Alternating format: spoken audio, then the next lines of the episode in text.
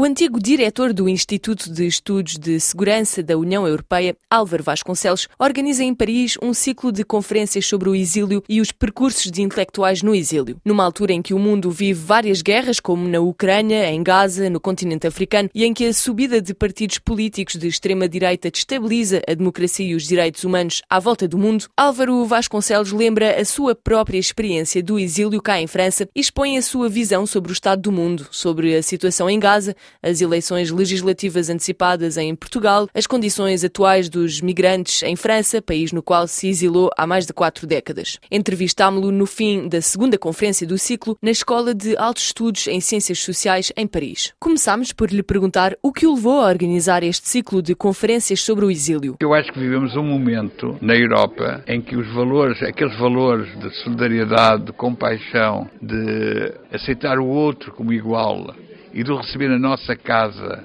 eh, sobretudo aqueles que são perseguidos e que noutros países do mundo lutam pela liberdade, isso hoje está posto em causa. Não é a mesma coisa que era no tempo em que eu fui exilado em França, entre 69 e 74, em que a França era terra de asilo. Hoje o exílio não é visto da mesma maneira. E há, muito, como nós sabemos, um debate intenso na sociedade francesa sobre essa questão. Portanto, eu penso que relembrar que a França foi terra de asilo, o contributo que isso representou pela luta pela liberdade noutros países do mundo e o contributo que os exilados deram para a vida intelectual, política e cultural da França é extremamente importante neste momento. Amanhã, Manouchian entrará no Panteão. Também não é por acaso que isso acontece hoje, não é? É porque há esse debate na sociedade francesa. Precisamente que memória é que guarda da, da sua experiência de exílio cá em França? Ora, foi, eu aliás publiquei agora um livro que chama-se Memórias em Tempo de Amnésia, Exílio sem Saudade, em que conto essa experiência da minha estadia em França. A França para nós foi uma terra de asilo, foi aqui que nós pudemos nos organizar para lutar pela liberdade em Portugal. Aqui que encontramos muitos imigrantes e refratários e desertores que recusavam a guerra colonial. Portanto, foi uma experiência extraordinária. Quando nós vinhamos, vivíamos fora de França nesses anos, eu vivia até em África, Paris era a cidade da liberdade. Nós íamos à livraria Maspero e tínhamos livros de todas as culturas, todos os movimentos de libertação do mundo, de, de, todos os combates contra todas as ditaduras. Essa ideia que a França é a terra da, da liberdade, da igualdade, da fraternidade, era muito forte, era uma das grandes motivações que nos levava a vir para a França em vez de irmos para outros países. E o que é que mudou hoje para uh, o levar a pensar que já não é uh, a mesma coisa ser exilado em França hoje em 2023? Não é exatamente a mesma coisa, porque a sociedade francesa é atravessada por um debate intensíssimo, porque as ideias da extrema-direita se banalizaram e têm uma grande influência na sociedade francesa. Se a pensarmos ver o que, é que os sondagens indicam como voto na extrema-direita, não é? Eu, em 1973, vi a primeira grande manifestação em Paris da Ordem Nova, que veio dar origem à Frente Nacional e agora ao Rassemblement Nacional, não é? Ordem Nouveau, que era um partido herdeiro do fascismo e fez uma manifestação naqueles anos. Naqueles anos era incipiente, existia. Às vezes iam-se aos bidonville, onde viviam os imigrantes portugueses, e viam-se palavras de ordem da Ordem Nouveau contra os imigrantes, já nessa altura até contra os imigrantes portugueses. Mas não tinha o impacto que tem hoje na sociedade francesa. Falou-se aqui um bocado da questão eh, de Gaza, porque eh, prestou-se homenagem a Bassem Kodmani, que teve essa luta presente uh, na sua vida. Qual é o seu olhar sobre a atitude que a comunidade internacional tem hoje em dia em relação à guerra em Gaza? Só pode ser um olhar que é uma mistura de angústia e tristeza e de revolta. De angústia porque vejo que nada se faz para parar uma hecatombe humana, não é? Milhares de crianças mortas e de mulheres e de seres humanos que estão a ser mortos todos os dias sem que ninguém faça nada para travar. E depois revolta porque nós já vimos isto noutros sítios. E nós sabemos que a comunidade internacional tem uma palavra importante a dizer nestas questões. E a Europa está dividida sobre essa questão, os Estados Unidos também, e os Estados Unidos que deviam ter ali um papel fundamental não têm, o que aliás tem implicações muito negativas na campanha do presidente americano Biden, junto de setores da sociedade americana que não percebem porque é que os Estados Unidos deram um cheque em branco a Israel para cometer um crime contra a humanidade.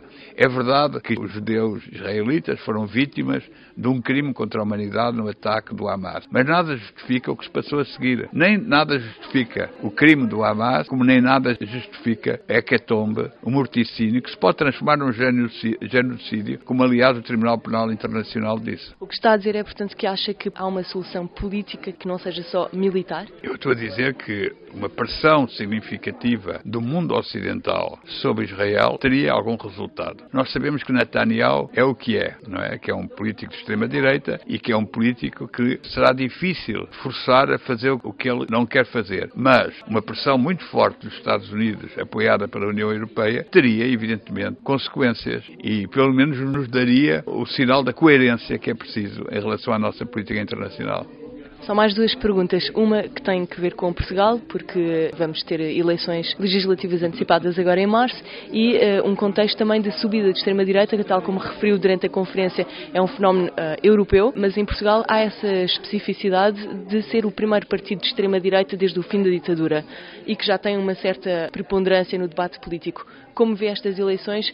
Quais são as suas preocupações ou a sua análise? É evidentemente que a minha preocupação é essa, é em Portugal, que nós pensávamos que era uma exceção, porque tinha feito uma revolução há 50 anos e tínhamos saído de uma ditadura de extrema-direita e, portanto, sabíamos o que, é que era a extrema-direita. Por isso é que eu escrevi um livro, Memórias em Tempo da Amnésia, é porque hoje as pessoas se esqueceram do que, é que era a ditadura da extrema-direita. É toda uma geração que nasceu depois do 25 de Abril e que não tem verdadeiramente noção do que, é que era a ditadura e que embeleza o passado e olha com preocupação para o presente e com muita inquietação para o futuro e vota num partido de extrema-direita. É um fenómeno transversal a todas as sociedades internacionais. 50 anos depois do 25 de Abril, que foi o início de uma vaga democrática, chamou-se a terceira vaga democrática, não é? Democracia em Portugal, depois em Espanha, depois na Grécia, depois na Europa Central, depois na América Latina. Portanto, houve uma vaga democrática. Hoje vive-se uma vaga autocrática. Portanto, é com inquietação, evidentemente, que alguém que viveu o tempo da ditadura como eu, vê, 50 anos depois do 25 de Abril, aparecer um partido de extrema-direita com força na vida da política portuguesa. Não, não vou partir de novo para o exílio. Acho que a subida exponencial do Chega nesta fase da história política portuguesa não porá em causa a democracia portuguesa. Os partidos do centro, os partidos democráticos, ainda são extremamente fortes. Aliás, uma das características desta campanha eleitoral, que eu vejo com aspecto positivo, foi a capacidade que os líderes dos partidos democráticos tiveram para desconstruir nos debates eleitorais a demagogia do Chega. Isso não trava o voto no Chega, mas pelo menos mostra que os partidos democráticos portugueses não vão atrás do discurso da extrema-direita, porque o, o, grande risco que se corre é a contaminação do discurso da direita democrática pelo discurso da extrema-direita. Isso em Portugal, por enquanto, não está a acontecer com força. Que é um bocado o que se vê cá em França. O que se vê em muitos países europeus, incluindo em França. O que é que caracteriza um exilado? Acho que um exilado é isso. Eu, que vivi em França quase 14 anos, primeiro como exilado e depois como diretor do Instituto da União Europeia. Mas é sobretudo o meu período de exílio que me ficou uma relação muito forte com a França, em particular com Paris. E de certa forma também me sinto um pouco francês. Ou seja, nós temos uma multiplicidade de identidades. Nenhum de nós é apenas uma coisa. E isso é extremamente importante, porque o que faz a extrema-direita e o que faz as políticas identitárias é colarem a cada ser humano uma única identidade. Se é muçulmano, é apenas muçulmano, não pode ser muçulmano e democrático, muçulmano e europeu, muçulmano e francês ou português. E nós todos somos muitas coisas, muito diversos. E os exilados é um bom exemplo. Como vimos no caso de Basma Kodmani, que falamos, ela era francesa, claramente, eu conhecia como francesa, depois descobria como síria, quando foi a, a Revolução Síria e a guerra na Síria, e era profundamente síria, profundamente francesa e profundamente europeia. E nós somos tudo isso, e é isso que faz a riqueza dos seres humanos. Álvaro Vasconcelos, muito obrigada. Um grande prazer. Era Álvaro Vasconcelos, antigo diretor do Instituto de Estudos de Segurança da União Europeia. A próxima conferência deste ciclo será sobre os exilados franceses durante a Segunda Guerra Mundial e a 22 de abril os exilados portugueses estarão no centro do debate à volta da figura de Mário Soares.